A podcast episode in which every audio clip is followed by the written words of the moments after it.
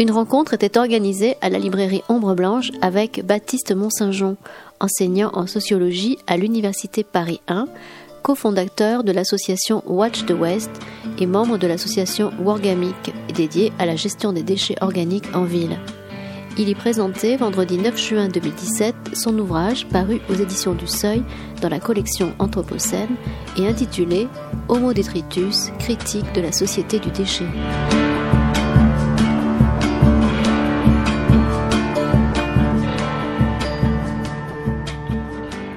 Alors, on va peut-être commencer. Donc, bonjour à tous. Euh, on a l'honneur d'accueillir donc euh, cet après-midi Baptiste Mont-Saint-Jean qui vient ici nous présenter son livre donc Homo detritus que vous trouverez euh, donc juste après la salle de conférence.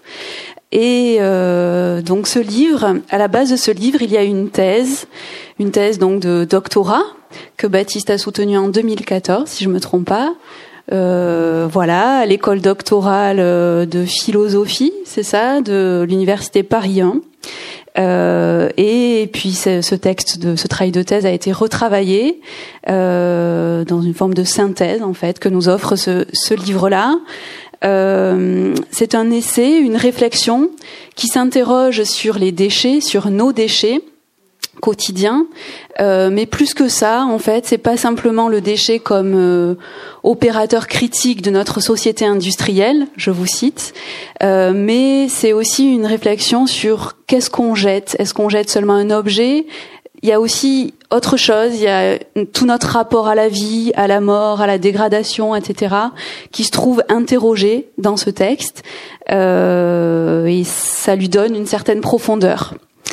Euh, c'est une, une approche aussi qui se veut transdisciplinaire, donc elle se veut à la fois historique, on en reparlera de cette histoire des déchets, euh, elle se veut aussi philosophique, sociologique, elle emprunte aussi à l'économie, à la psychanalyse même. Donc c'est vraiment un livre qui euh, qui va piocher à droite à gauche des informations pour réinterroger tout ce euh, ce rapport qu'on a à nos déchets et pour peut-être aussi euh, euh, essayer de comprendre cette cette nouvelle identité que vous donnez donc que vous nous donnez à nous citoyens. Vous nous appelez des homo detritus donc on va essayer de, de comprendre pourquoi. Alors ma première question peut-être qu'on va se pencher sur l'histoire dans un premier temps. Donc notre monde n'a pas toujours ressemblé à celui qui est aujourd'hui. En tout cas, pour ce qui concerne nos déchets, ces immondices, ordures, excréments, etc. Il y a eu une époque où c'était en pleine rue, en fait, au seuil des maisons, en fait, à notre porte. Aujourd'hui, on les voit de moins en moins, ils sont enfermés. Euh, comment on en est arrivé là? Est-ce que ça, il y a eu des, des raisons surtout économiques? Est-ce que ça, il y a eu des causes aussi esthétiques? Vous dites par exemple qu'au XIXe siècle, euh, la bourgeoisie découvre l'odeur de la jonquille, elle découvre aussi peut-être parallèlement l'odeur du déchet ou la mauvaise odeur. Voilà, donc je vous laisse répondre un petit peu de par rapport à cette question de l'histoire des déchets. Qu'est-ce qui s'est passé? Bah, Merci beaucoup pour euh, cette invitation et votre présence euh, ce soir. Euh, alors, si on attaque tout de suite sur ces, ces aspects historiques, peut-être juste avant revenir sur cette orientation pluridisciplinaire qui en fait euh, est plus un, la conséquence euh, le fruit d'un hasard, mais aussi le fruit d'une rencontre avec cet objet protéiforme qu'est le déchet et qui se laisse très difficilement saisir par une seule et même discipline. J'ai effectivement une formation de philosophe au départ, euh, et ceux, des philosophes qui se sont attaqués à la question du déchet se sont très vite euh, retrouvés confrontés à la problématique de l'impossibilité de donner une essence, une euh, ontologie au déchet. Le déchet, dès lors qu'on le saisit conceptuellement, il se déplace ailleurs. Et donc c'est peut-être euh, en essayant de le glaner, un peu à la façon du chiffonnier, qu'on parvient à, en saisir quelque chose euh, et de son histoire et de la façon dont il participe à organiser les relations entre les hommes entre eux, d'une part, mais aussi entre les hommes et ce qu'on appelle la nature.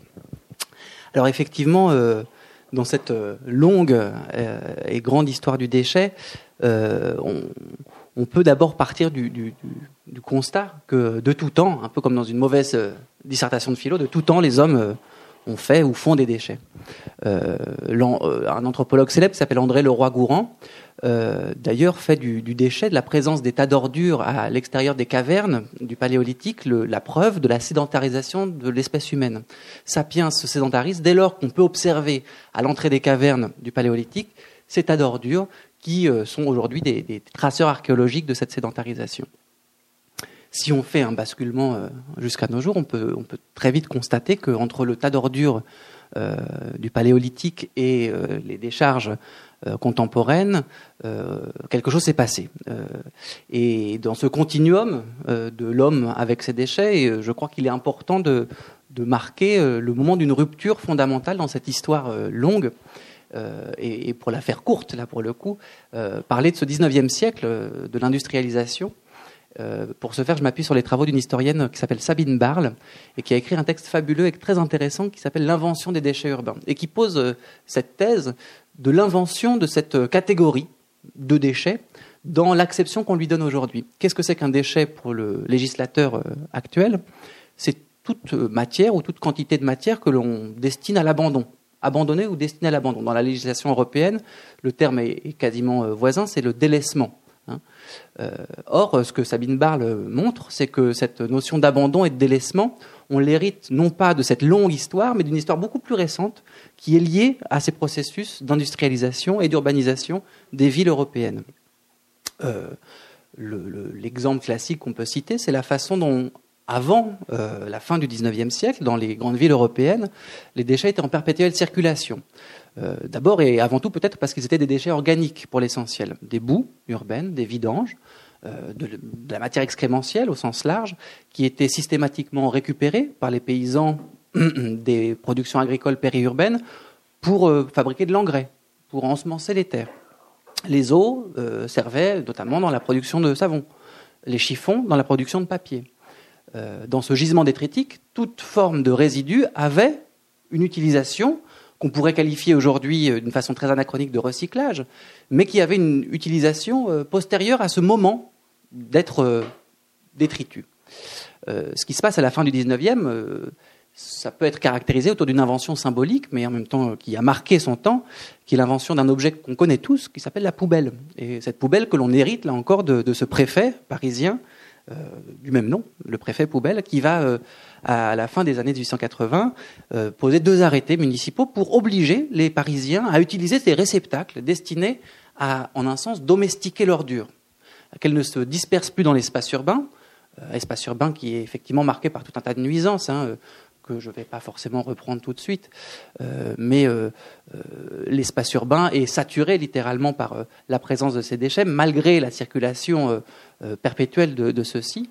La présence des chiffonniers, notamment, qui participent à cette mise en circulation, est condamnée par l'idéologie politique dominante de l'époque, qui est l'hygiénisme, et qui va notamment contribuer, avec le préfet Poubelle, à, condamner la chose détritique comme une quantité de matière qu'il faut à tout prix éliminer, mettre au seuil étymologiquement de l'espace urbain.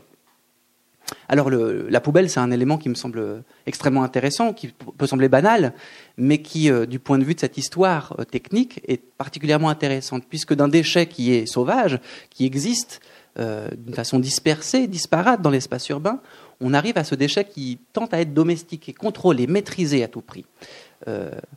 On associe au préfet poubelle une expression euh, on lui a associé à tort puisque ce n'est pas lui qui va inventer le couvercle de la poubelle, mais vous allez l'entendre. C'est fermer le couvercle et n'y penser plus. Avec le préfet poubelle, l'idée d'une ordure que l'on pourrait littéralement abandonner apparaît. À la fois abandonnée matériellement, mais aussi abandonnée du point de vue de la conscience qu'on en a. En un sens, euh, l'idée d'un couvercle qu'on peut mettre sur ce tas d'ordures, c'est aussi le couvercle qu'on peut mettre sur sa propre perception du monde pour ne pas voir certains éléments du monde qui nous entourent et qui parfois nous encombrent. Euh, alors cette invention du couvercle, elle est un peu postérieure. Hein. C'est dans les années 1910 euh, en Angleterre qu'apparaît euh, le couvercle des poubelles pour précisément faciliter le transport de ces déchets depuis le coin de la rue jusqu'à la benne. À la même époque, en 1910, apparaît un autre objet technique très familier, mais qui est euh, d'importance, c'est ce qu'on appelle la décharge contrôlée. Euh, Jusque 1910, en gros, euh, l'espace de la décharge existe bel et bien comme un espace de stockage temporaire avant la fin du XIXe siècle, un espace de transit pour les matières résiduelles, boue et vidange urbaine essentiellement. À partir de cette fin du XIXe siècle, l'espace de transit devient un espace de stockage pour une durée indéterminée. Et c'est dans ce, moment-là qu'on commence à parler de décharge au sens d'un espace où on se délaisse pour de bon, pour stocker, ah, pour l'éternité ou, presque, ces quantités de matière qui ne trouvent d'usage nulle part.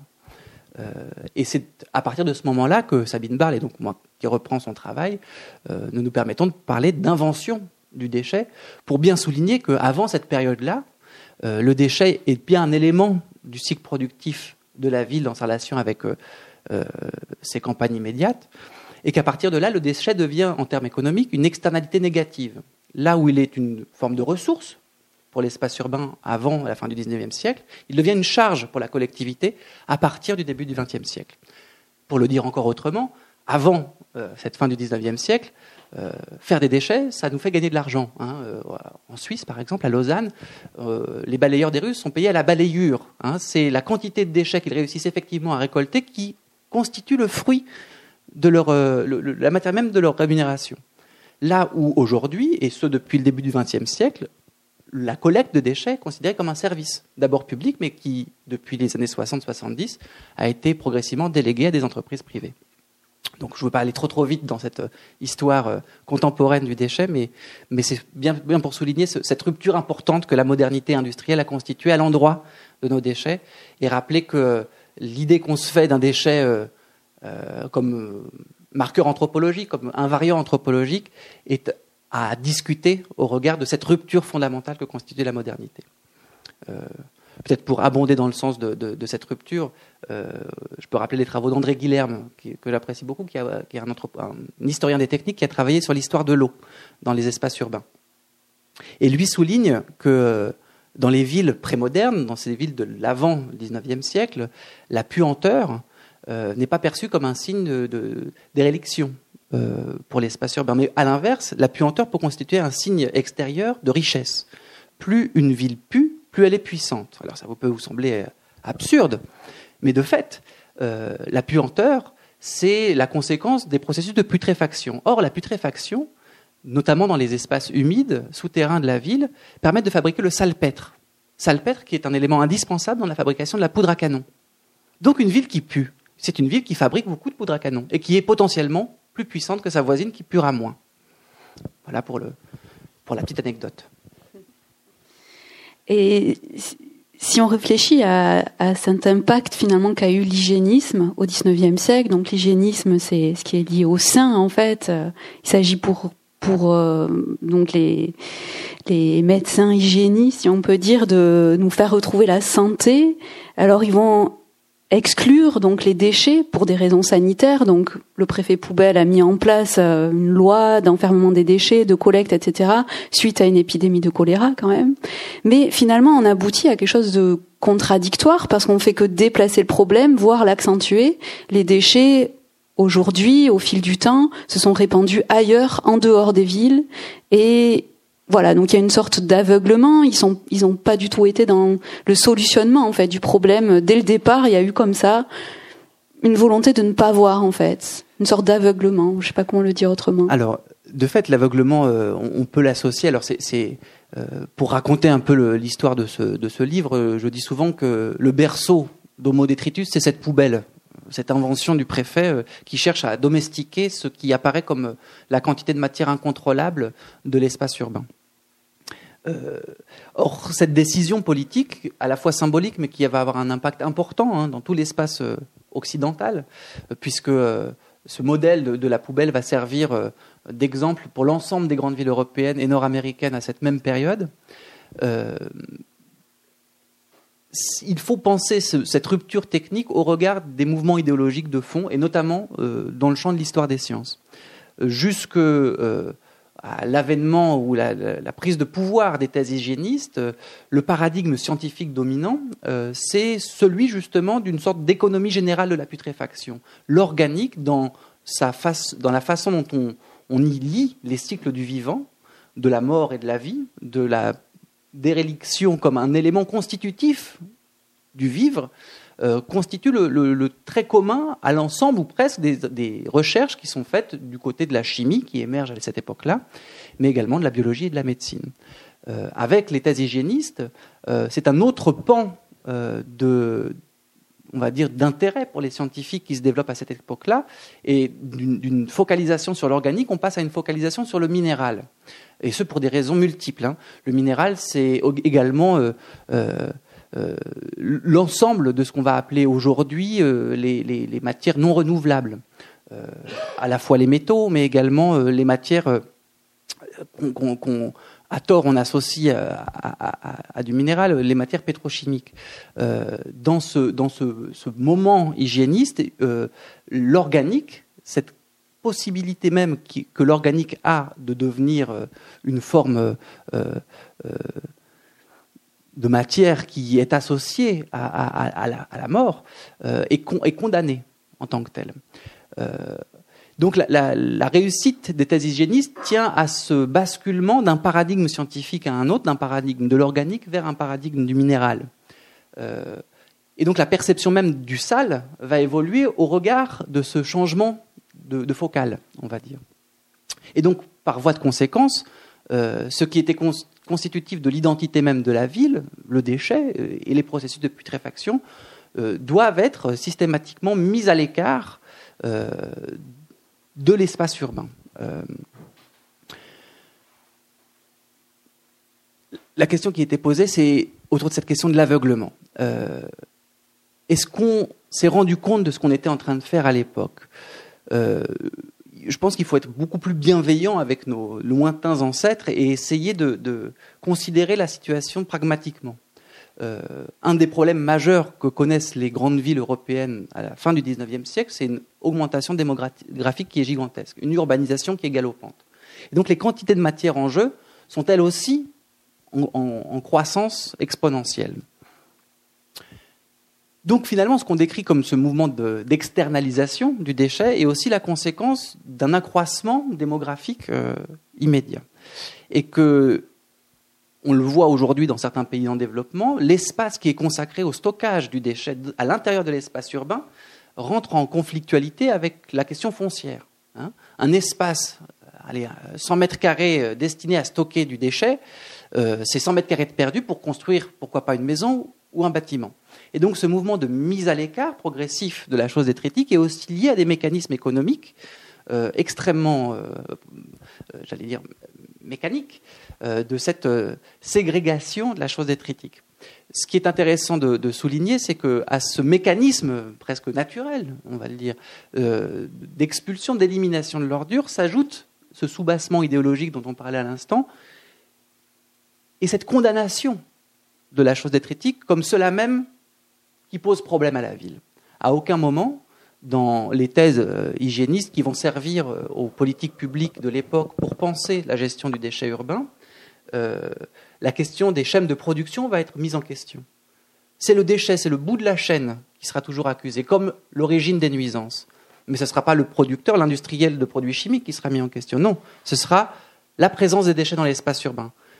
La façon dont les habitants ne savent pas bien gérer leurs déchets. Hein. finalement, on retrouve une chanson qu'on connaît, nous, peut-être davantage, cette euh, chanson euh, notamment liée au tri sélectif qu'on connaît depuis maintenant une vingtaine d'années, qui nous responsabilise, pour ne pas dire nous culpabilise d'être des mauvais jeteurs, parce qu'on ne met pas le déchet dans la bonne poubelle. Eh bien, c'est un petit peu le même discours qui se joue à la fin du XIXe siècle. Le responsable, en un sens, des nuisances dans l'espace urbain, c'est moins l'industriel que le consommateur final, du point de vue euh, des décideurs politiques de l'époque. Et donc c'est dans ce sens-là que euh, on peut effectivement parler, euh, pourquoi pas, d'un aveuglement ou d'une forme de début d'un déni des processus qui sont à l'origine de la production des déchets. Mais ça, je pense que ça peut être intéressant d'y revenir au regard de l'histoire plus récente alors justement sur l'histoire récente, la nôtre, enfin vous dans votre votre livre a quand même pour objectif de remettre sur la scène les déchets quand justement toute notre histoire n'a fait que vouloir les éliminer, les pousser loin de la ville, loin de nous, etc. Et du coup, on en arrive à se poser la question de où y vont nos déchets. Donc c'est une question très simple, mais où vont-ils? Est-ce qu'ils sont ensuite enfouis, incinérés, recyclés? Quel état des lieux on peut faire aujourd'hui du traitement de nos déchets? Et est-ce que ce qui se passe ici en France, enfin, il se passe la même chose ailleurs? Quelle comparaison on peut faire euh, Voilà. Eh ben, la question est, très vaste et je serais bien mal placé pour euh, faire une réponse générale euh, à, cette question-là. alors, oui. alors, que deviennent nos déchets? C'est vrai que c'est souvent une question qui revient. J'ai envie de dire, malheureusement, on peut pas tracer d'itinéraire idéal. ce que j'ai tendance à dire, c'est que on imagine bien souvent ce que deviennent nos déchets. Euh, notamment avec l'apparition de, ces nouvelles poubelles euh, au tournant des années 90, ces poubelles dites de tri sélectif, on les appelle les poubelles jaunes aussi. Et dans les entretiens que j'ai pu mener, euh, notamment auprès de collectivités puis d'habitants, de jeteurs comme vous et moi, ce qui apparaît bien souvent, c'est que l'objet qu'on va placer dans la bouteille, dans la poubelle jaune, va être recyclé. C'est l'attente collective et commune qu'on peut avoir à l'endroit de ces poubelles-là. Euh, ce que j'essaie de démontrer dans le livre, c'est que il s'agit d'une attente, d'une forme de promesse qui est rarement euh, tenue, pour le dire simplement. Euh, prenons le cas exemple d'une bouteille de plastique, une bouteille plastique d'eau minérale. on espère bien souvent, en mettant dans la poubelle jaune, que cette, bouteille redeviendra une bouteille et ce à l'infini. Or, euh, ne serait-ce que pour le cas de ces bouteilles en PET, on peut tout simplement rappeler que un PET qui est recyclé ne deviendra jamais euh, un PET du même type. Dans le cas des bouteilles de plastique, une bouteille de plastique sera systématiquement, dans les meilleurs des cas, recyclée soit en laine polaire, pour fabriquer des pulls, des pantalons, des chaussettes en laine polaire, ou des bacs de jardin. Euh, sont des plastiques qui sont, eux, dipoli condensés. C'est une autre forme de, méthode de fabrication, de polymérisation des plastiques, qui, eux, pour le coup, hélène polaire et bac en plastique ne sont pas recyclables. Donc, pour souligner l'écueil de cette euh, attente liée à la poubelle jaune, on, peut rappeler ça. Euh, disons que pour venir à, essayer de, répondre malgré tout à cette question de qu'est-ce que deviennent nos déchets concrètement, on peut, on peut peut-être retracer au cours du XXe siècle au moins deux jalons importants euh, de cette histoire. Que jusqu'en gros aux années 70, le modèle dominant de gestion des déchets, c'est ce qu'on a appelé le tout au trou. Hein, c'est le modèle de la décharge. Vous produisez, vous, collectivité publique, produisez des déchets, eh bien on les met simplement dans un trou. C'est le système le moins coûteux, le plus efficace qu'on a trouvé jusque-là. Or, euh, entre les années 50 et les années 70, Là encore, pour euh, le dire simplement et sur le mode de l'expression, euh, les décharges débordent. Euh, c'est pas tant qu'elles débordent que finalement on s'aperçoit, notamment au tournant des années 70, que de, ces décharges émergent un certain nombre d'objets euh, qui ont une particularité, c'est qu'ils ne se dégradent pas, à la différence du déchet organique qui, lui, a tendance à disparaître, à se transformer, soit sous la forme d'engrais, soit sous la forme de boue, là encore. Mais ces déchets qui ne disparaissent pas ce sont les polymères qu'on appelle plus banalement les plastiques. Et c'est notamment la présence avérée de ces plastiques qui va constituer auprès des associations d'habitants notamment un des lieux d'opposition les plus féroces vis-à-vis des décharges. L'espace détritique, qui est à proximité du village, village X ou Y, reste un espace de décharge puisque apparaissent à la surface ces déchets qui, qui restent à l'état de déchets et qui ne se transforment pas en une nouvelle biomasse, par exemple. La présence des déchets plastiques va notamment euh, justifier, euh, pour les politiques publiques de l'époque, la mise en œuvre de ce qu'on a appelé un programme de rationalisation de la gestion des déchets. Et ce programme de rationalisation de la, gestion des déchets va notamment passer par la mise en place d'infrastructures qui étaient existantes hein, dès la fin du XIXe siècle, des usines de recyclage, des usines d'incinération, euh, mais d'une façon beaucoup plus massive au tournant des années 70 et 80. en France, le choix technique qui a été fait à cette époque-là, c'est le modèle de l'incinérateur. Hein. On a privilégié très tôt ce qu'on a appelé la valorisation énergétique, transformer nos déchets en énergie. Alors l'idée n'est pas forcément mauvaise, elle était même considérée au XIXe siècle comme la solution la plus hygiénique qui soit pour gérer les déchets. Puisque effectivement l'incinération, dans cet euh, imaginaire hygiéniste, pour le coup, permet d'éviter l'écueil de la putréfaction. Hein. Euh, ce qui est apparu très rapidement avec la multiplication des incinérateurs. On pourrait parler là encore euh, de ce que je raconte un petit peu dans le livre, la façon dont les industriels du déchet à cette époque se sont saisis de cet impératif d'optimisation, de rationalisation de la gestion des déchets par les collectivités publiques pour vendre, un petit peu comme on vendrait des pains au chocolat ou euh, des dentifrices, des incinérateurs aux collectivités publiques. Euh, on s'est rendu compte dans ces années 70-80 que le problème majeur des incinérateurs, c'était les pollutions afférentes liées à l'incinération, et notamment ce problème qu'on a qualifié de problème des dioxines. Euh, une législation européenne a très vite euh, imposé euh, d'apposer sur ces grands incinérateurs des filtres à fumée. Pour la petite histoire, le coût d'un incinérateur en euros constants aujourd'hui représente entre 10 et 15 millions d'euros pour une collectivité locale. Hein, un petit village, une petite commune rurale de 1000 ou 2000 habitants n'a pas les moyens de créer un incinérateur. C'est une des raisons pour lesquelles on a favorisé le développement de communautés de communes, hein, pour justement mutualiser les moyens et pouvoir financer à l'échelle euh, d'un bassin d'habitation euh, ce type d'infrastructure. Donc une communauté commune secret commande à un industriel, Veolia ou Suez, euh, la plupart du temps, un incinérateur. Alors, pour la petite histoire, quand on est maire d'une petite collectivité, on n'a pas les compétences techniques pour euh, dire ce qu'il nous faut, nous, aux collectivités, euh, euh, pour, voilà, je veux incinérer mes déchets, je ne sais pas comment faire, on est bien embêté. À cette époque-là, et c'est une série d'entretiens que j'ai menés avec des acteurs commerciaux de l'époque, rattachés à ces sociétés de, de, de gestion des déchets, les grands industriels du déchet se sont déplacés aux quatre coins de la France et ont dit, mais rassurez-vous, jeunes responsables politiques, euh, nous avons euh, la solution pour vous. Mais, il nous faut faire un appel d'offres. Rassurez-vous, on peut aussi s'en occuper. Donc ce sont à cette époque les industriels du déchet qui ont participé très largement à la fois à une fonction de conseil, de rédaction d'études de faisabilité auprès des collectivités publiques, mais également euh, qui ont répondu à ces appels d'offres et qui, qui, ont engagé des collectivités à fournir à X incinérateurs une quantité de déchets fixée et ce annuellement pour des contrats qui vont jusqu'à 20 ans. Hein, euh, une petite communauté de communes doit s'engager à produire 40 000 tonnes de déchets pour l'incinérateur, ce sans quoi euh, la collectivité s'engage à financer d'une façon ou d'une autre le, delta, la différence entre le volume d'engagement et euh, le volume réel. Bref, dans la réalité, les arrangements sont autres. Pour en venir à mes histoires de dioxine, vous comprenez que cette affaire d'incinération, notamment, a coûté beaucoup d'argent aux collectivités locales et qu'il a fallu très vite, du fait de la, réglementation européenne, mettre en place ce qu'on appelait des filtres à fumée. Ces filtres à fumée, leur coût de fabrication, leur coût de mise en place est équivalent à la fabrication d'incinérateurs. Ça a été une source d'endettement gigantesque pour les petites collectivités du fait de cette législation et du fait de ce choix technique qui a été fait à un moment donné de dire on privilégie l'incinération au modèle de la décharge, par exemple. Euh, aujourd'hui, on en revient. Hein, on, est en train de penser une sorte d'alternative, et ça c'est pas très très nouveau, à ce modèle du tout incinération. Et ce qu'on privilégie, c'est une sorte de mix, un peu à la façon du mix énergétique, c'est un mix détritique dans la façon dont on va gérer les déchets.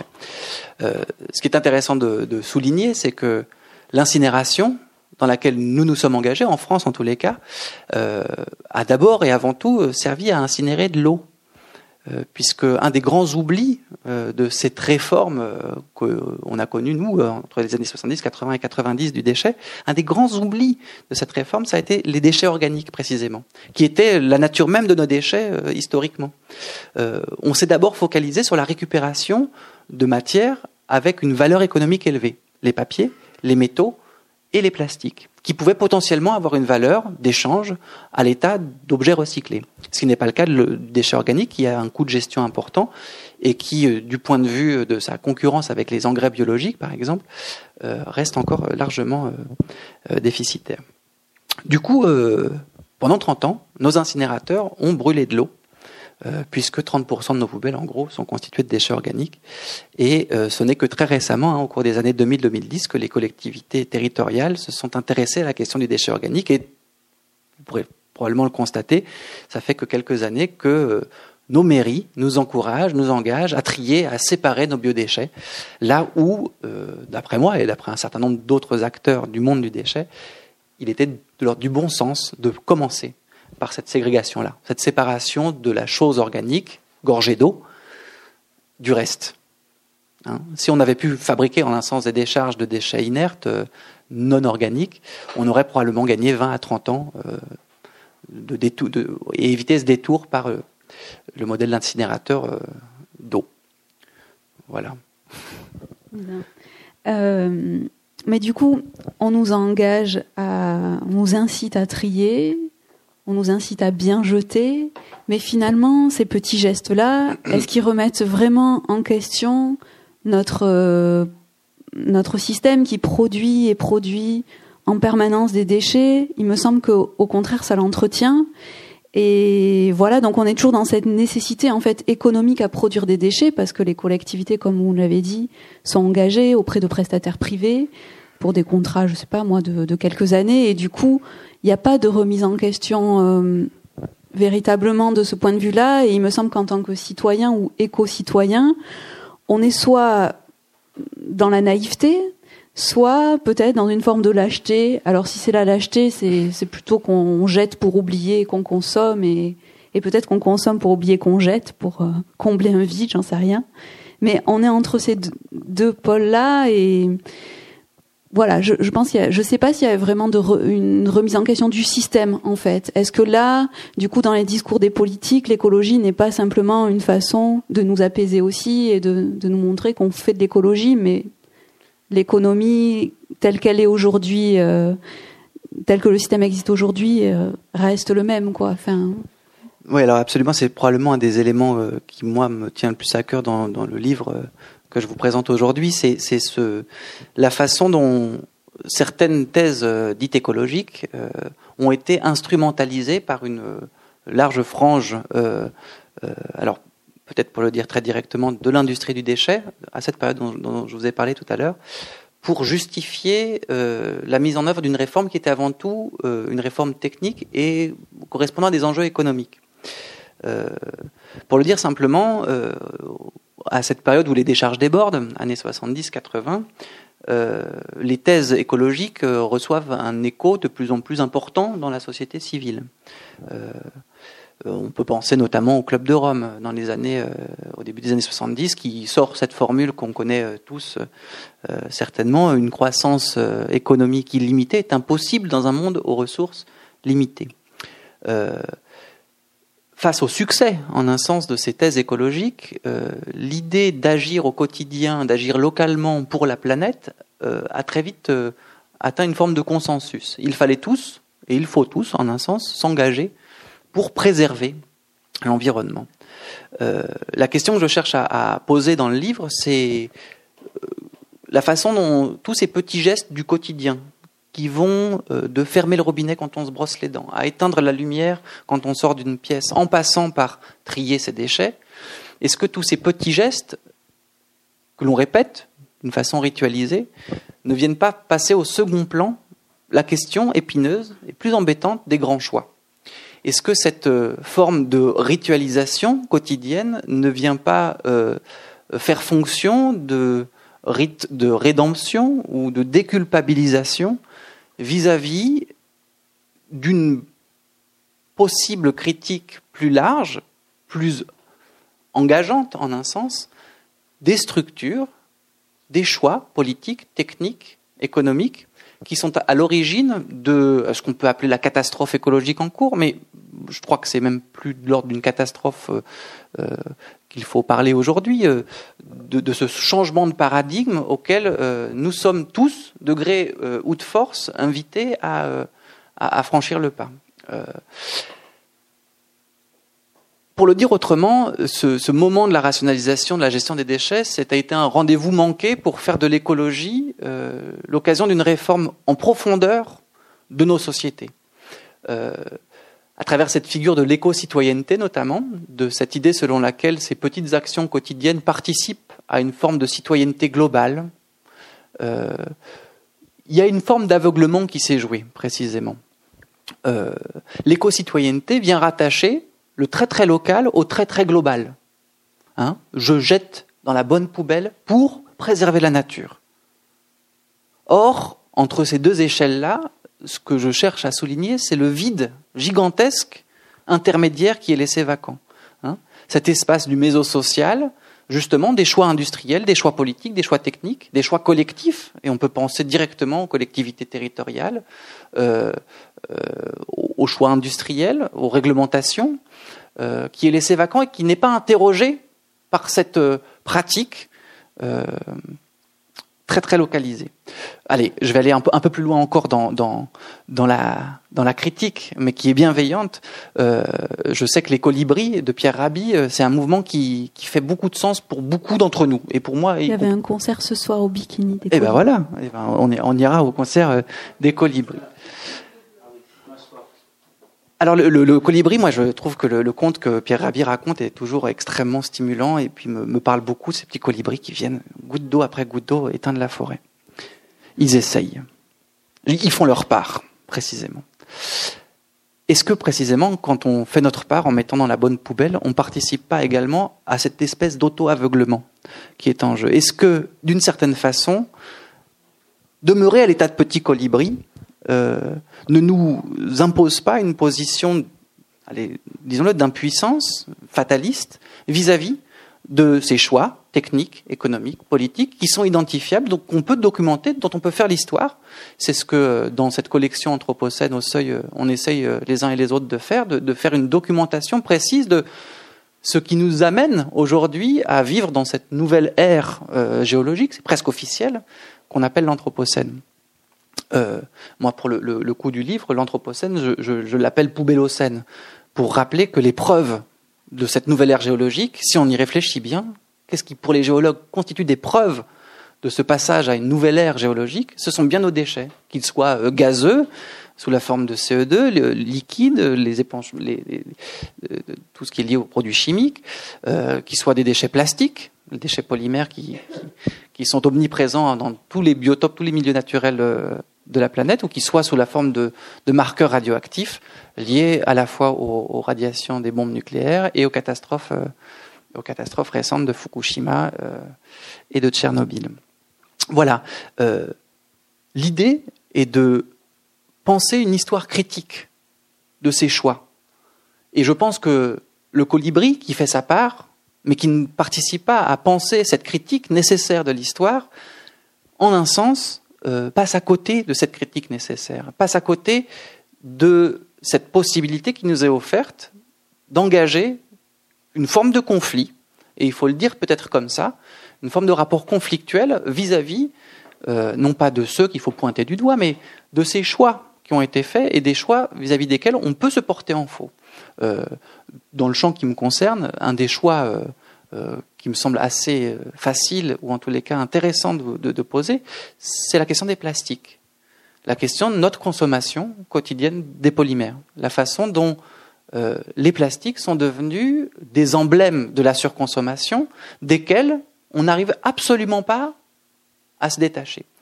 je ne sais pas si, la suite de la discussion va vers ça. Pourquoi pas? Mais euh, moi, un des éléments qui a euh, justifié ce travail-là, c'est un voyage que j'ai fait euh, au tout début de ma thèse. Je suis parti sur un petit voilier en bois pendant dix mois pour partir identifier ce qu'on appelait à l'époque un continent de plastique. Hein, on, a monté une ONG avec trois camarades pour pour aller essayer de comprendre ce qui se passait là. Alors l'expérience avait été menée dans le Pacifique. Nous, on s'est dit pourquoi pas essayer dans l'Atlantique Nord? Alors on a passé neuf mois sur ce petit voilier et puis malheureusement, on n'a jamais trouvé de continent. On n'a jamais trouvé euh, d'île de plastique. En fait, les continents de plastique, les îles de plastique, ça n'existe pas. Et j'ai envie de dire malheureusement, ça n'existe pas. Parce que ce, à quoi on a affaire, en réalité, dans l'espace océanique, c'est à, une, soupe de plastique. Les polymères euh, sont omniprésents dans l'espace océanique, mais sous la forme de petites paillettes, qui sont pour les plus grosses à l'échelle du millimètre carré. Hein, on, avait derrière le bateau un petit filet à plancton qui drainait, qui, ratissait la surface de l'océan. On a récupéré ces petites paillettes. Ces petites paillettes qui sont, pour la faune euh, aquatique, euh, assimilées à du plancton. Et donc, dans les estomacs des thons qu'on pêchait sur notre bateau, on a pu effectivement retrouver ces mêmes paillettes. Et c'est intéressant parce que ce thon-là qu'on a pêché, nous, on l'a pêché dans la zone de pêche d'un des producteurs de, de thon qu'on connaît bien euh, ici, qui s'appelle Petit Navire. Dans notre petit ton, petit navire, pont sauvage, naturel, il y a des polymères. Alors, je ne veux pas faire le catastrophiste. On ne sait pas, on ne peut pas prouver aujourd'hui scientifiquement que les métaux lourds, les additifs, les toxiques qui sont présents dans les plastiques passent de la chair, du matériau plastique à la chair des poissons et de la chair des poissons à nos organismes. Il faut une cohorte scientifique de 25 ans pour établir la preuve scientifique de ces transmissions euh, chimiques. Et il faudra attendre une quinzaine d'années pour en avoir la preuve scientifique. On peut prendre le problème à l'envers euh, et, reprendre une enquête qui a été menée récemment par un, collectif qui s'appelle euh, Génération Cobaye, je crois, et qui a, auprès d'un certain nombre de personnalités du monde médiatique et politique, prélevé des cheveux dans lesquels on a trouvé effectivement EPCB, métaux lourds, etc. Et parmi les, composés de, ces marqueurs toxiques, un certain nombre, on les retrouve quasiment que dans euh, les emballages et les contenants plastiques qui servent à emballer nos aliments. Au premier rang desquels les bisphénols. Hein, les bisphénols qu'on a identifiés comme des perturbateurs endocriniens. Enfin, on l'a identifié pour le bisphénol A. Il existe, euh, je crois, une quarantaine de types de bisphénols différents. On a substitué les bisphénols A par les bisphénols C, par exemple, aujourd'hui, et il va falloir une vingtaine d'années à peu près pour parvenir à faire l'expérience euh, et l'exercice de cette euh, interdiction qui va arriver, c'est sûr, mais il va falloir prendre ce temps-là. Euh, et donc c'est dans cet esprit-là que j'en viens à mon histoire de colibri. Hein. je pense que le colibri, il a tout à fait sa place, et au contraire, soyons tous des colibris, mais aussi des colibris qui allons travailler au corps la question de la réglementation, la question de l'interdiction, aller s'attaquer à, la face nord du problème, à la partie difficile, précisément celle du politique et, des choix industriels et techniques. Alors, il y en a qui prônent quand même une économie circulaire avec le recyclage, le zéro déchet, etc.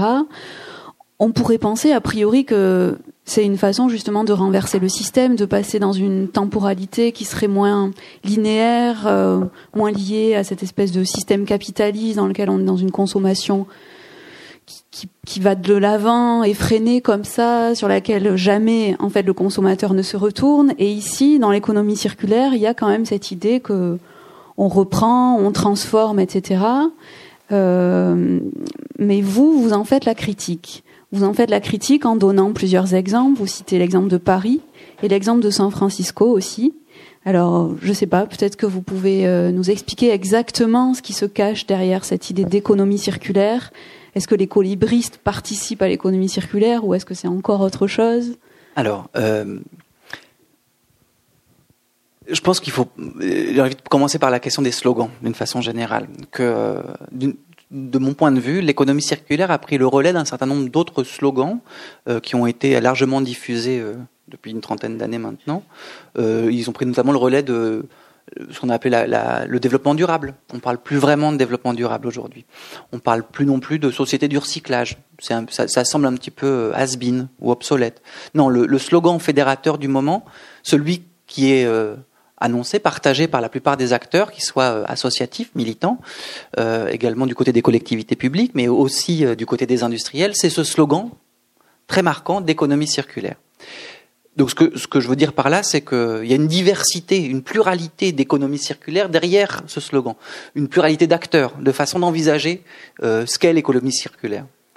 On, on peut euh, en gros euh, distinguer deux, deux, grandes catégories. Hein. Euh, d'un côté, une, écologie, une économie circulaire qui est vue d'en haut et qui envisage euh, alors, à la façon dont notamment la fondation Hélène MacArthur, qui est une des fondations qui promeut euh, à l'échelle internationale cette logique de l'économie circulaire de façon la plus efficace, qui promeut euh, l'idée selon laquelle une croissance économique demeure possible si et seulement si nous parvenons à boucler la boucle précisément à boucler les boucles techniques sur elles-mêmes, à faire du recyclage absolu de tout, à ne plus faire de reste, en un sens.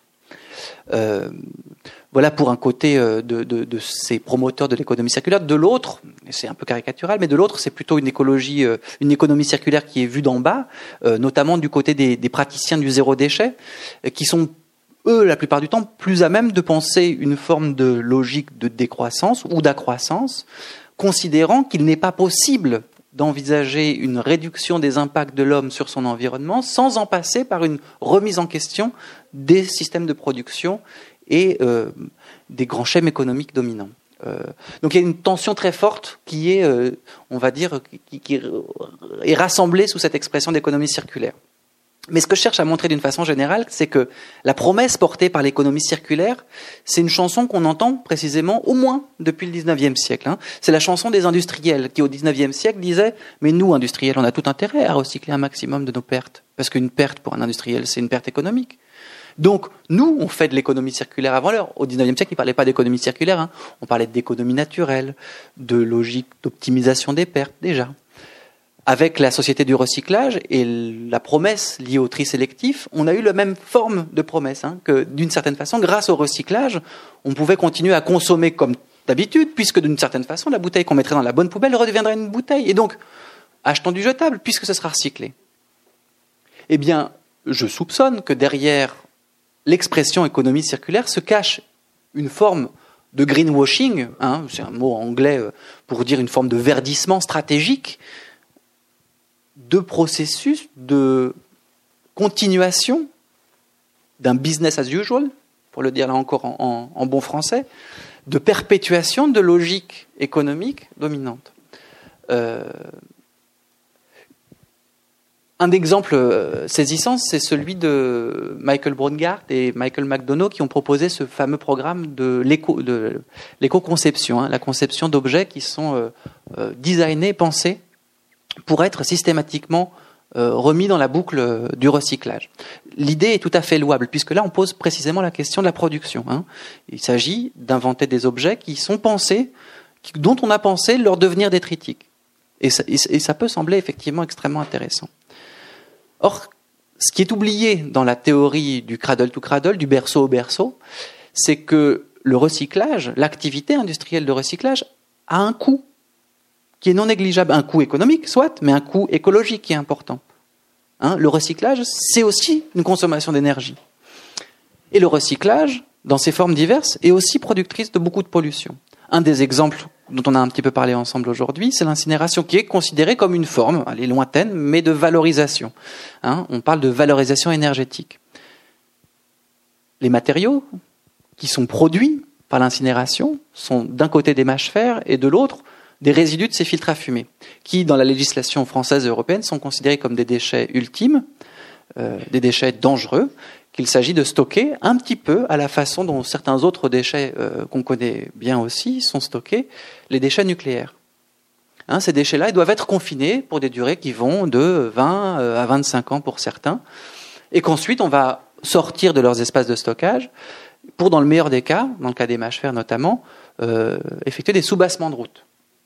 Alors il s'avère que, hormis le, côté un peu romanesque de ces histoires de, de mâche il y a beaucoup d'histoires mafieuses. Alors en ce moment, vous, allez voir une série de procès d'un clan mafieux de Montreuil-sous-Bois, à côté de Paris, qui s'est organisé, bref, un réseau de, blanchiment de ces déchets-là. hormis ces, ces éléments du folklore, il y a une dimension qui est beaucoup plus inquiétante avec ces déchets-là, c'est que l'évaluation même de la toxicité des mâches fer au bout de cette période de quarantaine, elle est faite de façon très sporadique. Les services techniques de l'État ont des moyens extrêmement faibles pour évaluer la toxicité réelle de ces matériaux qui sont ensuite remis dans la nature, pour dire simplement. Et donc nos routes sont constituées pour partie de ces mâches fer, dont dans certains cas on a déjà révélé la toxicité et la capacité de pollution, y compris après cette période de mise en quarantaine. Donc, ce qui, je crois, est intéressant d'interroger, c'est l'idéal qu'il y a derrière cette promesse de l'économie circulaire. Pourquoi finalement on a tous envie que ça marche? On a tous envie que ça marche l'économie circulaire, on a tous envie que ça marche le développement durable. Ben oui, ça serait quand même vachement bien si ça pouvait continuer comme, comme toujours. Et que précisément, euh, c'est cet idéal de pureté, cet idéal d'immortalité, en un sens, que je cherche à interroger dans le livre. Qu'est-ce que c'est que cette société qui parviendrait à recycler en permanence l'ensemble de ces déchets, c'est une société qui effectivement parviendrait à exister pour l'éternité. Une civilisation qui parviendrait à un état d'homéostasie, en un sens, et qui serait éternelle. Or, ce que, en un sens, beaucoup de travaux cherchent à démontrer aujourd'hui, c'est que les choix de société que nous avons faits nous mènent dans une forme d'impasse. Et que s'il y a un deuil à faire, qui est un deuil collectif, c'est celui du modèle social, économique, politique dans lequel nous sommes aujourd'hui. Et que c'est pour ça que j'en viens à mon histoire de colibri et, euh, non pas au problème que j'ai avec les colibris, parce que je les aime beaucoup, mais à l'inquiétude que j'ai vis-à-vis d'eux. C'est que l'optimisme, l'action que j'observe chez certains, parfois elle me semble assez peu en prise de ce désespoir qui me semble indispensable, de cette étape du désespoir qui me semble indispensable de traverser dans cette expérience du deuil. Il faut effectivement être passé, je crois, par cette étape de désespoir, de renoncement à un modèle qui est le nôtre et qui est un exercice extrêmement difficile. Et, je ne suis pas convaincu moi-même d'être parvenu à cela. J'y résiste de toute force, je fume des cigarettes à longueur de journée pour me. Bref, c'est uniquement en étant passé par cette, peut-être cette étape de désespoir que l'action qui pourra en découler sera une action qui ne sera plus sur le mode bien connu du déni, de la perpétuation du même, mais peut-être sur l'invention de nouvelles formes de faire monde, de nouvelles formes d'habiter, de composer le monde. Alors justement, ces nouvelles formes euh, pour habiter le monde, pour euh, être dans l'action aussi face aux déchets, euh, vous en parlez. Vous parlez notamment de la figure du, du, nouveau chiffonnier, en fait, pour reprendre donc cette figure du chiffonnier du 19e siècle. Et j'aimerais du coup que vous m'en parliez, que vous nous en parliez. Euh, Est-ce que ces gens-là, donc euh, qui récupèrent, qui glanent à droite à gauche, fruits, légumes, tissus, etc. Euh, Est-ce qu'ils sont plutôt dans une proposition de notre système via une économie du don, par exemple? Est-ce qu'ils profitent simplement d'un système qu'ils jugent négatif parce que surabondant et trop excessif et du coup ils décident d'en profiter à leur tour simplement? Ou est-ce qu'ils en contestent le mouvement, ils récupèrent au lieu de jeter euh, Voilà, donc parlez-nous un petit peu de, ces gens-là. Euh, est-ce qu'ils sont associés entre eux ou est-ce que c'est de manière très individualiste qu'ils agissent?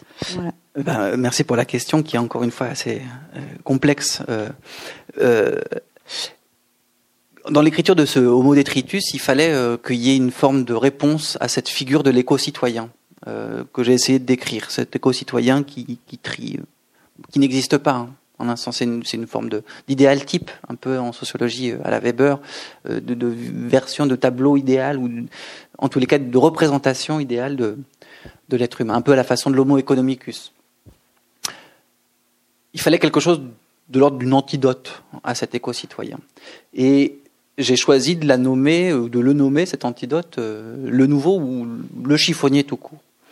Euh, pour plein de raisons. D'une part, par souci euh, d'une forme de rappel à l'histoire, de l'importance notamment de ce corps de métier qu'ont été les chiffonniers dans la gestion du détritique urbain jusqu'à la fin du XIXe siècle, de l'importance pratico-pratique de leur mise en circulation des restes, mais aussi de leur importance politique, au sens où ils ont été un des mouvements d'opposition les plus farouches à cette logique de domestication de l'ordure. Domestication qui en même temps est le moment de la banalisation, de la, de la naturalisation du déchet.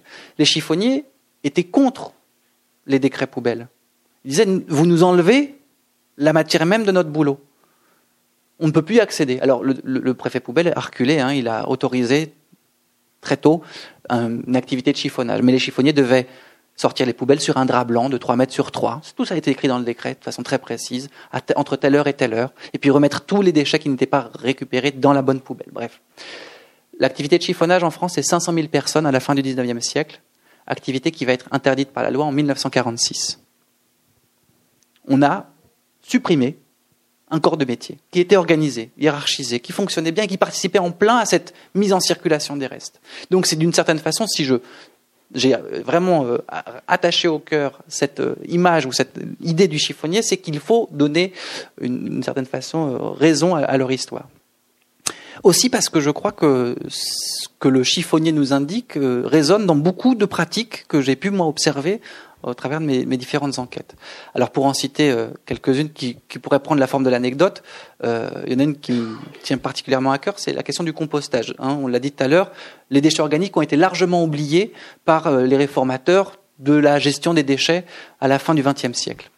Or, depuis au moins 40 ans, beaucoup et puis depuis tout le temps, hein, j'ai envie de dire, beaucoup font du compostage une activité euh, du quotidien. Alors c'est possible quand on habite dans un pavillon ou à la campagne, euh, la plupart du temps parce qu'on a un jardin et qu'on laisse les déchets organiques là. En espace euh, urbain, c'est parfois plus difficile. Et j'ai eu la chance de suivre pendant près de deux ans les activités d'une association qui faisait la promotion du lombricompostage dans l'espace urbain. Et il m'a paru de façon assez intéressante de voir comment les déchets qui étaient mis dans les lombricomposteurs n'en étaient plus. La façon dont ceux qui pratiquaient le lombricompostage modifiaient leur relation même avec leurs déchets soit, mais avec leur consommation. Pour le dire simplement, quand je mets une épluchure de carotte dans mon lombricomposteur, je ne fais pas un déchet, je donne à manger à mes vers de terre. Donc, si je donne à manger à mes vers de terre, je vais prendre soin même de mon déchet. Et parmi mes, dans, mes entretiens, beaucoup me racontent la façon dont on découpe, on vient jusqu'à faire la cuisine pour les vers de terre, de façon à ce qu'ils les assimilent mieux. La façon dont on évite d'acheter certaines choses parce que les vers de terre n'aiment pas trop les bananes, par exemple. Mais je trouve que c'est assez intéressant la façon dont ce petit geste de rien du tout constitue un vrai moment de passage entre une activité de consommation, de consommation et de mise au rebut à une vraie logique de circulation de la chose organique, hein, qui va, euh, j'allais dire, de la fourche à l'assiette en passant par le corps. Et... Bref. Donc les, les travailleurs, les composteurs urbains sont dans la définition que j'en fais, euh, des nouveaux chiffonniers.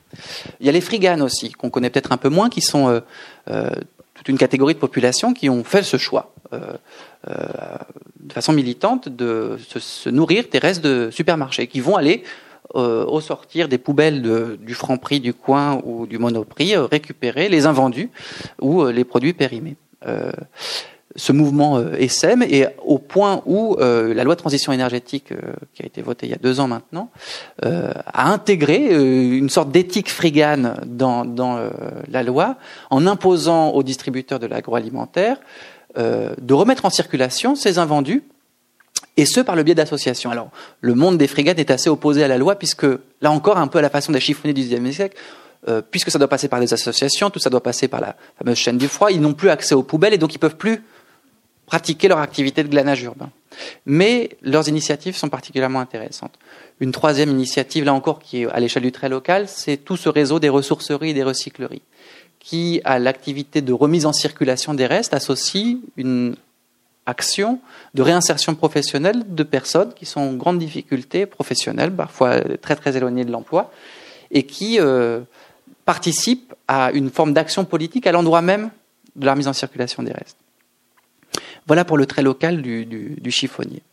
Euh, ça, c'est la version, euh, on va dire, euh, pratico-pratique. Ensuite, il y, a, une dernière dimension de ce chiffonnier qui est peut-être la plus explosive ou la plus spectaculaire, qui est celle que j'emprunte à, un, philosophe allemand qui s'appelle Walter Benjamin et qui est qui nous a laissé quelques mois avant de, de partir vers Portbou où il va se suicider fuyant la Gestapo en, 1940, euh, il nous laisse à, Paris une liasse de, textes qui s'appelle, euh, qu'on va appeler le livre des passages, Paris capitale du 19e siècle. Et dans ce livre, qui est euh, donc un livre fragmentaire, inachevé, il parle du chiffonnier. Et il fait du chiffonnier le modèle d'un nouveau genre de savant.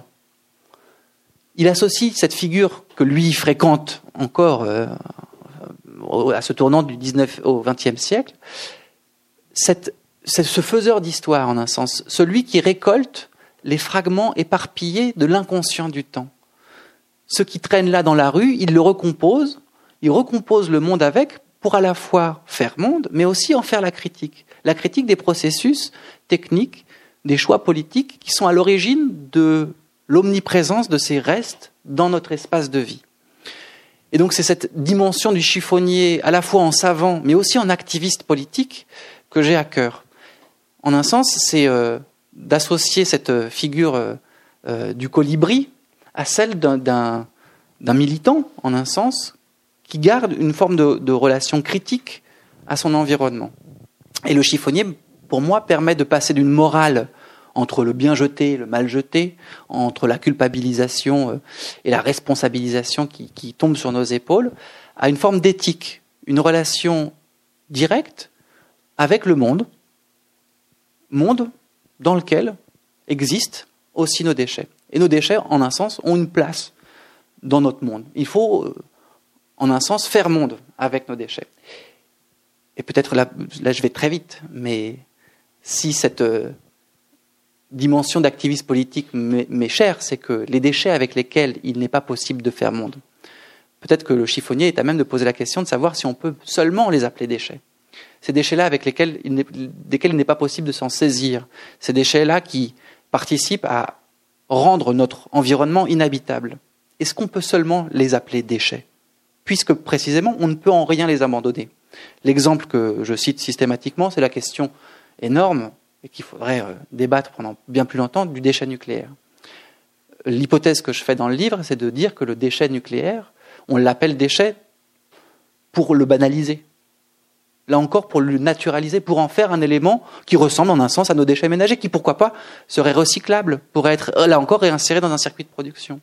Or, on construit en ce moment même, en Lorraine, un site d'enfouissement de 20 ans de production euh, radioélectrique. On ne sait pas exactement où on va stocker ce qu'on est encore en train de produire. Et la question que le chiffonnier est à même de poser lorsqu'il est face à ce déchet qu'il ne veut pas saisir, c'est dire mais de ce déchet-là je ne peux pas faire monde, alors il faut à tout prix arrêter d'en produire. Ça devrait être un impératif moral pour le coup, mais que seul un rapport éthique au monde peut nous permettre d'établir. Et dans votre livre, je trouve assez assez belle en fait l'idée du, du réemploi, euh, le fait que certaines personnes, donc ces chiffonniers, aillent par exemple dans des communautés Emmaüs, donc euh, je pense que tout le monde connaît ici, sont des communautés qui font du recyclage, mais qui proposent aussi à la vente en fait des objets déjà usagés.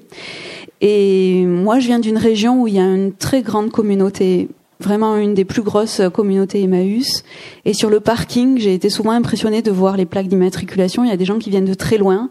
Donc je pense qu'ils viennent pas seulement pour des raisons pécuniaires, pour acheter moins cher. Ils viennent aussi parce que il y a cette idée de retrouver un lien intime, il y a un investissement personnel en fait dans l'objet. Et je me demande si dans notre société qui est de plus en plus dématérialisé parce qu'il y a le numérique, etc., mais aussi parce qu'on jette beaucoup, il n'y a pas comme ça une envie de la part d'une grande partie de la population de refaire corps en fait avec ces objets usagés, de retrouver une matière et, euh, et euh, une mémoire aussi. Cette idée du temps, je pense qu'elle est importante. Voilà. Alors je suis convaincu de ça précisément et c'est pour ça que euh, Homo detritus n'est pas unitaire, Homo detritus n'est pas qu'un éco-citoyen et que nous sommes tous, je crois, pris dans cette tension entre cette figure de l'éco-citoyen qui cherche à bien faire, malgré tout, et celle du chiffonnier qui a envie d'aller un peu plus loin ou de le faire autrement, ou d'inventer des façons de faire monde.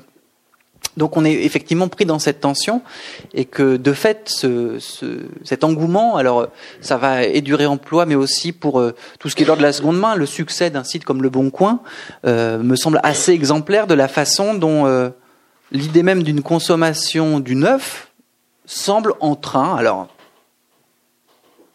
il faut raison garder, mais en train de, de, passer de mode. Ou en tous les cas, que cet engouement pour la fripe, pour le réemploi, pour euh, euh, les puces, euh, la brocante, cette mode, pourrait, pourquoi pas, devenir un mouvement social. Alors je dis pourrait parce que, comme toutes les formes d'expérimentation, comme toutes les les, chemins de création, c'est une formule de Deleuze, ça, qui parle de chemin de création, pour parler de ces expérimentations. Bah, ce sont des, initiatives, et, je pense notamment à, ces ressourceries, ces recycleries qui sont structurellement très fragiles. Sont des initiatives qui sont non seulement fragiles, mais qui ne cessent d'avorter, pour reprendre les termes de Deleuze, qui ne cessent d'échouer, mais qui reprennent, un peu à la façon d'une plante, euh, d'un rhizome qui viendrait repousser là où, la, la fleur précédente a fané. Et donc c'est plutôt plutôt que de penser des solutions toutes faites généralisable, c'est euh, ce modèle ou cette figure euh, de l'expérimentation active, de la façon dont, euh, alors chez Emmaüs effectivement, mais le réseau des ressourceries peut être élargi aussi à, ce qu'on appelle, alors de façon plus, les hackerspace par exemple, sont des bidouilleurs informatiques qui essayent avec les, matériaux informatiques qui pullulent là encore dans, nos gisements détritiques, non plus d'essayer de les recycler, on n'y arrive pas, on ne sait pas faire. Hein. Pour la petite histoire, la dématérialisation dont on parle avec le numérique aujourd'hui, il a un versant très très matériel. Euh, aujourd'hui, Internet, l'usage d'Internet, c'est consomme, représente davantage d'énergie que l'aéronautique dans son ensemble. L'usage d'Internet en France, ça correspond au fonctionnement de neuf centrales nucléaires. 13% de la production énergétique en France. C'est gigantesque. Donc cette dématérialisation, elle a un pendant matériel. Que dans un téléphone portable, pour le dire encore, là on reste sur des chiffres très concrets, euh, théoriquement, il y a 25% de la masse d'un téléphone portable qui est recyclable. Le reste ne l'est pas. Tout simplement pas. La seule chose qu'on peut en faire, c'est l'incinérer. Dans l'incinération, on pense aussi aux batteries en lithium qu'on ne sait pas recycler, etc. Bref.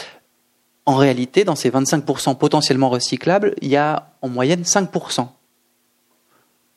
des matériaux qui sont recyclés aujourd'hui. Hein. Euh, L'iPhone, les smartphones, ça a 10 ans. Les gisements de déchets correspondent, sont d'ores et déjà dans des volumes qui sont considérables aujourd'hui. Euh, euh, là encore, on a fait un choix, collectivement, un choix technique, collectif, auquel il est tout à fait possible de renoncer.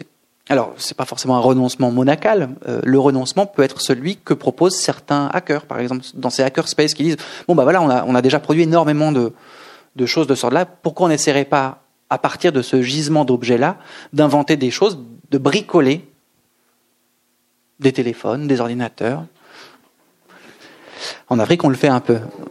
On, le, fait, un peu le, souci majeur avec le, le cas africain, c'est que les conditions euh, environnementales dans lesquelles les processus, alors c'est pas de la bidouille, c'est plutôt du recyclage ou de la réparation des objets, euh, se font dans des conditions qui sont la, plupart du temps extrêmement euh, négatives et pour les populations locales et d'une façon plus générale pour les milieux naturels. Euh, et là encore, pour le cas des déchets électroniques qui sont exportés vers l'Afrique, euh, j'aimerais bien pouvoir vous dire ah oui c'est formidable, la solution est là-bas. Euh, la réalité c'est que ce sont des mafias qui détiennent l'essentiel du marché et que les personnes qui sont en bout de chaîne, qui travaillent effectivement avec ces objets-là, sont proches de l'esclavage hein, dans la réalité.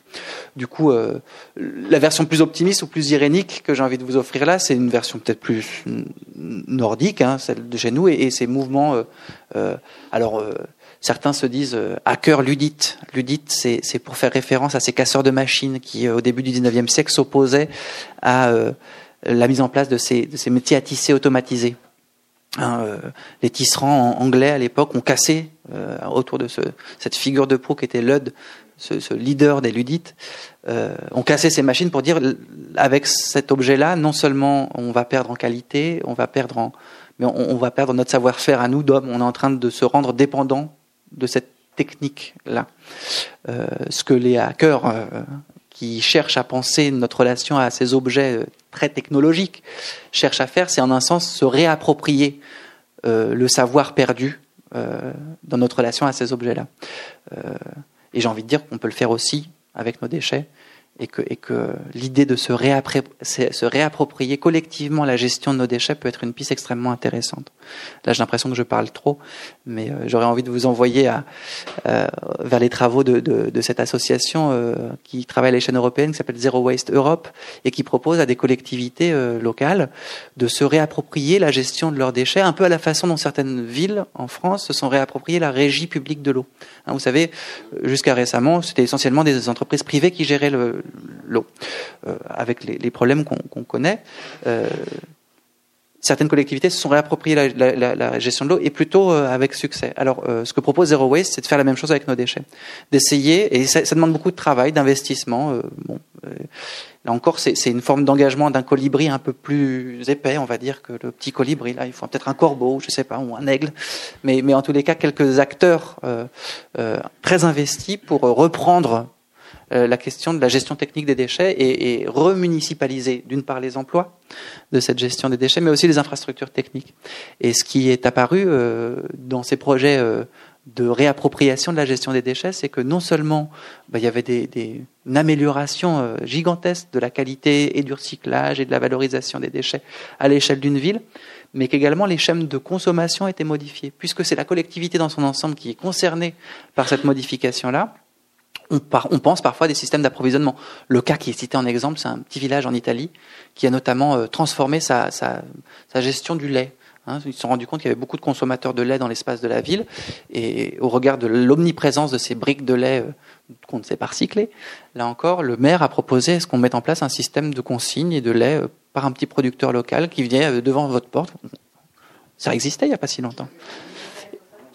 Et on peut y revenir. Et on peut y revenir. Et ça implique, là encore, une forme de, de, de, travail de fourmi, mais qui collectivement peut parvenir à ses fins.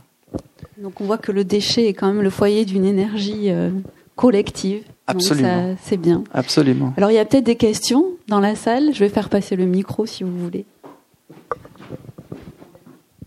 Oui, euh, vous avez fait allusion, mais je pense que pour avoir moins de détritus et moins de d'objets à jeter, on pourrait consommer peut-être un peu moins. Il y a un Britannique qui vient de sortir un livre que je n'ai pas lu, mais j'en ai lu la recension. Euh, c'est euh, l'empire des objets. Et là-dedans, il a fait des statistiques, etc. Et il dit, par exemple, que euh, l'Allemand moyen a 1000 objets chez lui, que euh, le, français a je ne sais pas combien d'objets. Euh, c'est cette, vous avez parlé des smartphones, mais c'est cette accumulation d'objets qu'on voit dans les vides-greniers. Moi, personnellement, j'ai horreur des vides-greniers. Quand je passe, je vois tout ça, je dis, tiens, ah, ça, ça ma grand-mère avait ça, tiens, ça c'est on, croule sous les objets. Euh, je suis tout à fait d'accord avec ça. Euh, euh, ce que j'essaye effectivement de, démontrer, c'est que cette question de la non-consommation, de la moins-consommation, n'a finalement jamais été mise en avant par ceux qui sont en mesure de tenir ce discours-là.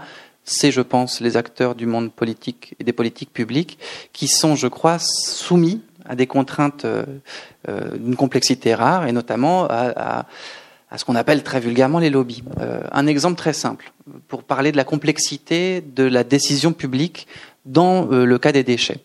L'ADEME, il y a une dizaine d'années, l'ADEME qui est l'agence nationale de l'environnement, a voulu mettre en place une campagne publicitaire pour encourager tout un chacun à consommer l'eau du robinet.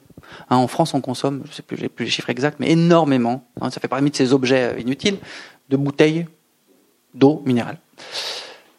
L'ADEME lance sa campagne publicitaire dans les rues de toutes les villes de France, dans les métros. En une semaine, euh, la campagne est retirée. J'ai discuté avec des responsables très haut placés à l'ADEME qui m'ont expliqué qu'il y avait eu un certain nombre de pressions auxquelles ils avaient longuement résisté de la part des minéraliers, disant mais vous êtes en train de tuer une partie de l'activité. Nous, minéraliers, on représente, alors je sais plus, 35 000 emplois en France. Si on arrête de boire de, de notre eau, vous allez avoir 40 000 chômeurs de plus sur les bras et ce sera de votre faute. Euh, L'ADEME a résisté. Hein. J'insiste là-dessus puisque c'est une agence qui a pour fonction précisément de répondre à ces enjeux écologiques et publics. Euh, c'est le ministre finalement de l'environnement de l'époque qui aura fait pression sur le président de l'ADEME de l'époque parce que lui pour le coup est soumis à des impératifs électoraux euh, qui sont pour le coup très directement liés à des affaires de financement de partis politiques et autre chose. Bref, pour vous dire que c'est pas simple tout ça et que, même lorsqu'on dit finalement le, le, les pouvoirs publics auraient toute légitimité à exprimer cette nécessité de moins consommer, euh, eh ben c'est pas si simple. Alors ça, prend souvent la forme de, de vœux pieux. Hein. Bah oui, ça serait quand même mieux. Mettre en place des actions contraignantes, euh, c'est encore très difficile. Ça peut être fait à l'échelle très locale de la commune, hein. et notamment parce que je vous racontais là tout à l'heure de cette gestion, euh, de cette régie publique des déchets qui de facto impose à la collectivité des habitants des changements de pratiques.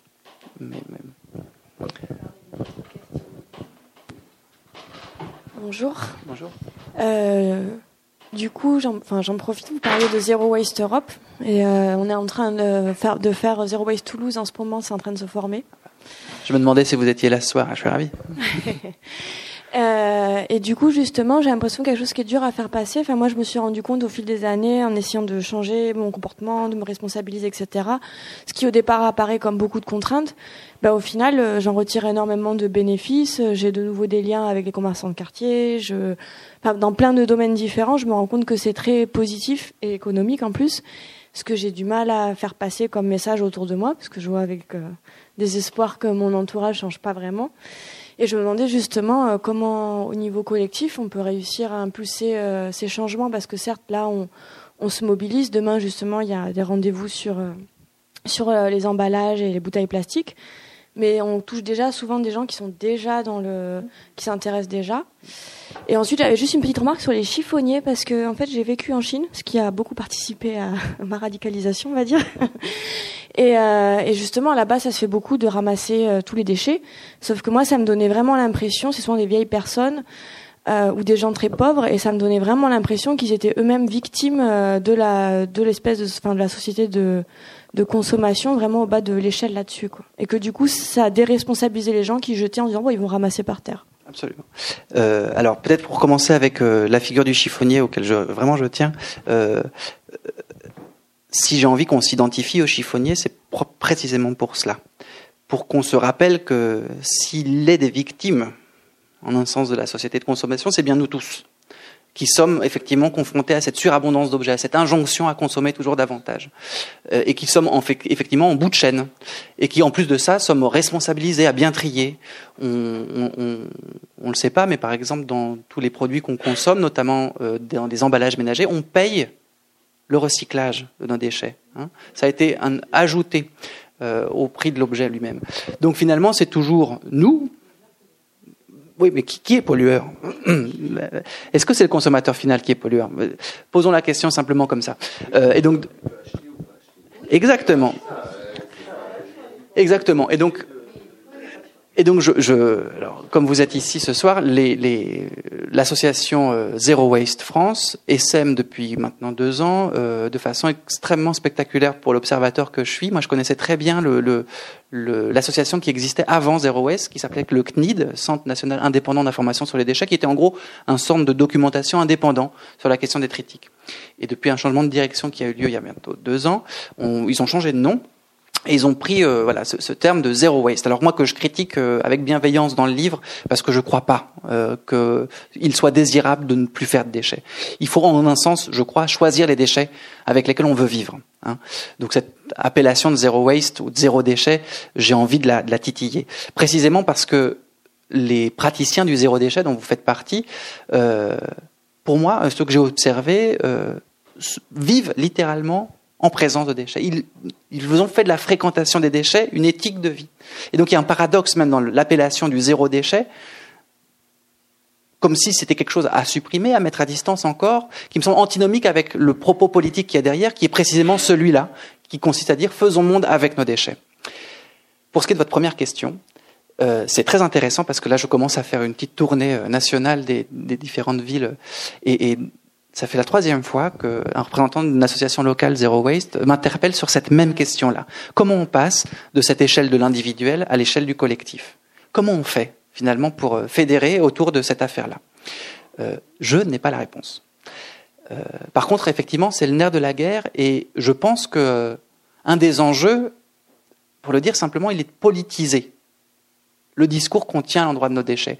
Que je pense que la version, vous êtes une spécialiste, donc je me permets d'en parler, de Bea Johnson, consistant à dire on vit dans une esthétique désencombrée, de pureté. Bea Johnson, c'est une des, des, des euh, promotrices les plus médiatiques, les plus importantes de ce mouvement du zéro déchet à travers le monde. Hein. Elle fait des conférences aux quatre coins de la planète pour promouvoir ce mode-là de.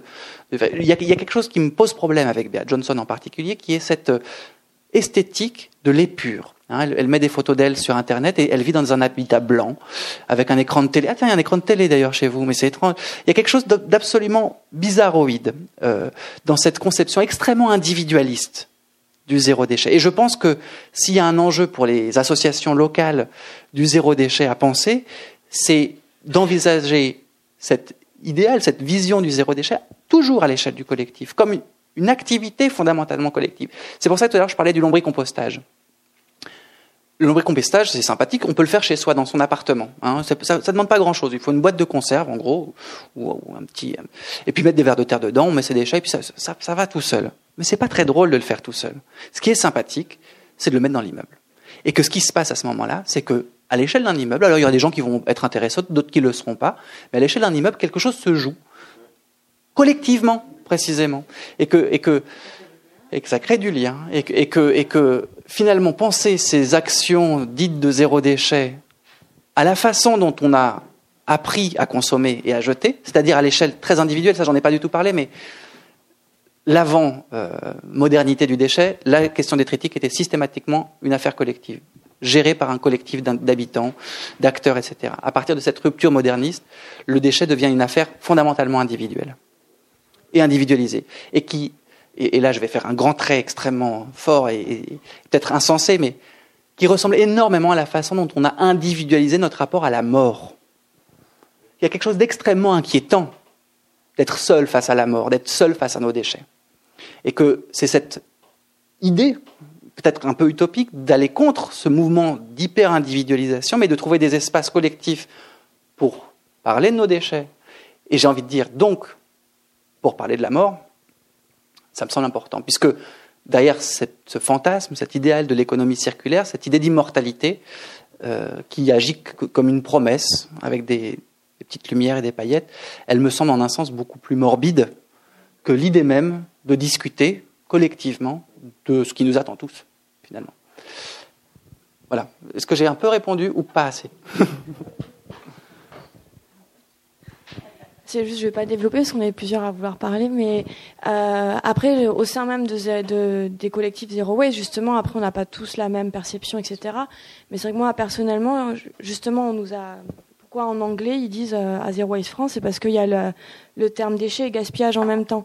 Et c'est vrai que moi, je le vois plus euh, dans ma. Enfin, en tout cas, pour moi, pas forcément, comme vous dites, enlever tous les déchets.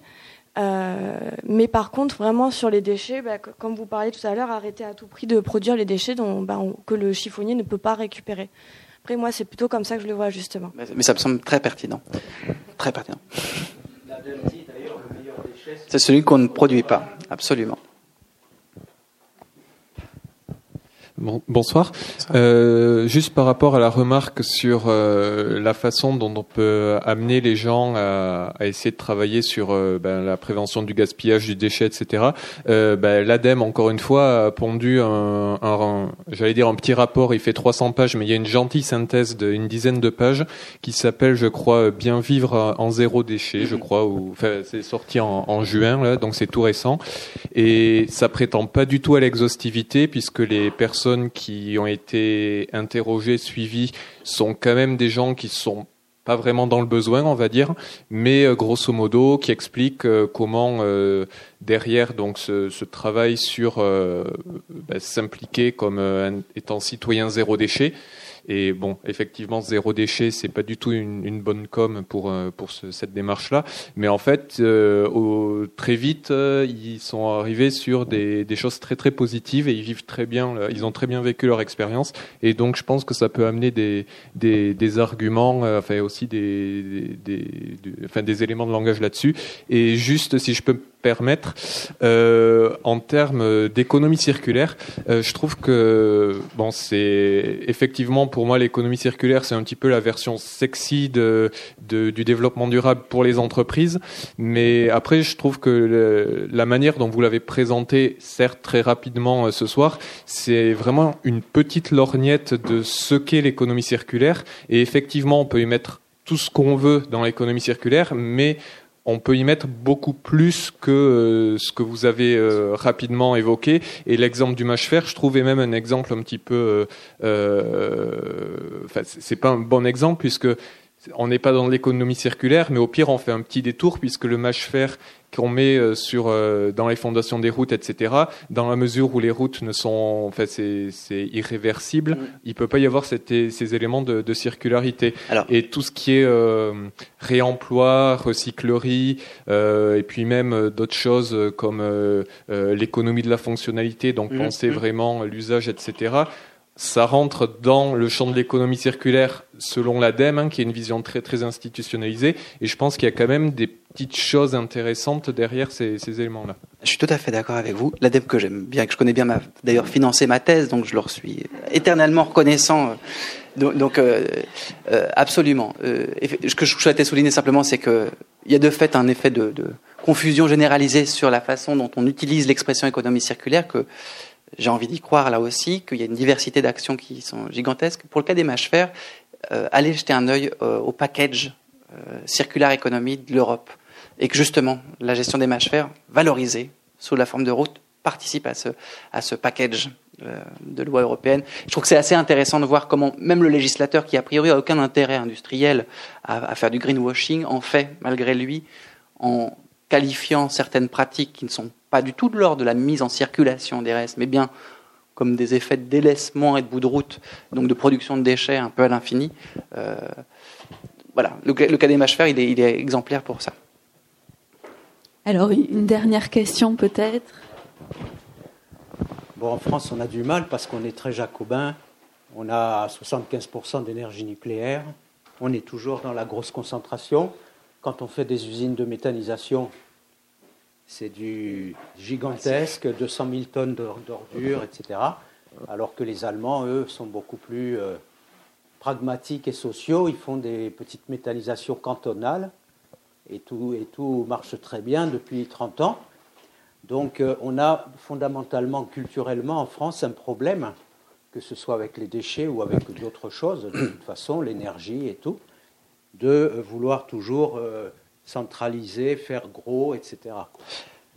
Alors, je vais réagir à ça, et je vais pas être très gentil avec les Allemands. Je suis désolé. Alors effectivement, on cite souvent les Allemands comme les bons élèves. Euh, on peut citer les Danois aussi, qui sont des bons élèves, qui ont des bonnes infrastructures, qui ont des réseaux de chaleur formidables, les incinérateurs dans les espaces urbains. Ils ont réussi à convaincre les habitants qu'il fallait mettre les incinérateurs dans les villes, c'était mieux, parce que oui, tout ça c'est très malin. Les Allemands, ils sont tellement forts que, avec la question des tri des polymères, notamment des polyéthylènes. En 4 ou 5 ans, ils ont saturé leur capacité de traitement nationale. Et donc ça fait parmi vraiment les premiers pays au monde qui ont pensé bah, faire du déchet un bien de commerce comme un autre. Ils sont pas cons les Allemands. Enfin, je suis désolé de le dire comme ça, euh, mais ils se sont dit bah on va faire du business puisqu'on en a trop. Et donc ils ont commencé à acheter, à louer des grands espaces de stockage en République Tchèque notamment pour stocker à l'infini des balles de polyéthylène. Et ils attendaient que les flux, les cours du pétrole baissent pour les vendre ponctuellement en Chine. Pourquoi pas? Mais ce que ça veut dire, c'est qu'on valide totalement l'idée selon laquelle bah, faire du déchet, c'est bon pour l'économie. Donc plus on en produira, en un sens, mieux on les triera, plus on fera, mieux ce sera. Et donc il y a là encore une, sorte de logique et de trajectoire technique qu'il faut interroger. Hein. Qu'est-ce qui nous engage quand on fait un choix comme celui-là? Euh, Je ne veux pas monopoliser la parole, mais lorsqu'on met en place un incinérateur, qu'est-ce que deviennent nos déchets? Qu'est-ce qu'est l'incinérateur? Il y a peut-être un effet de basculement. La métaphore, on la trouve chez Heidegger et la centrale nucléaire. Vous savez, dans son texte célèbre sur la technique, Heidegger dit lorsqu'on met une centrale nucléaire sur le Rhin, le, Rhin devient un instrument pour la centrale nucléaire.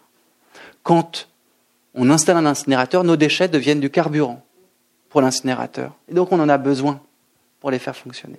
Bref, là encore, c'est des questions qui sont probablement un peu caricaturales, un peu radicales, mais qui me semblent intéressantes de poser pour que, à l'endroit du déchet, on n'en a pas parlé ce soir, mais généralement dans les espaces autour du déchet, il y a beaucoup de consensus. On est souvent tous très d'accord, associatifs, militants, chercheurs.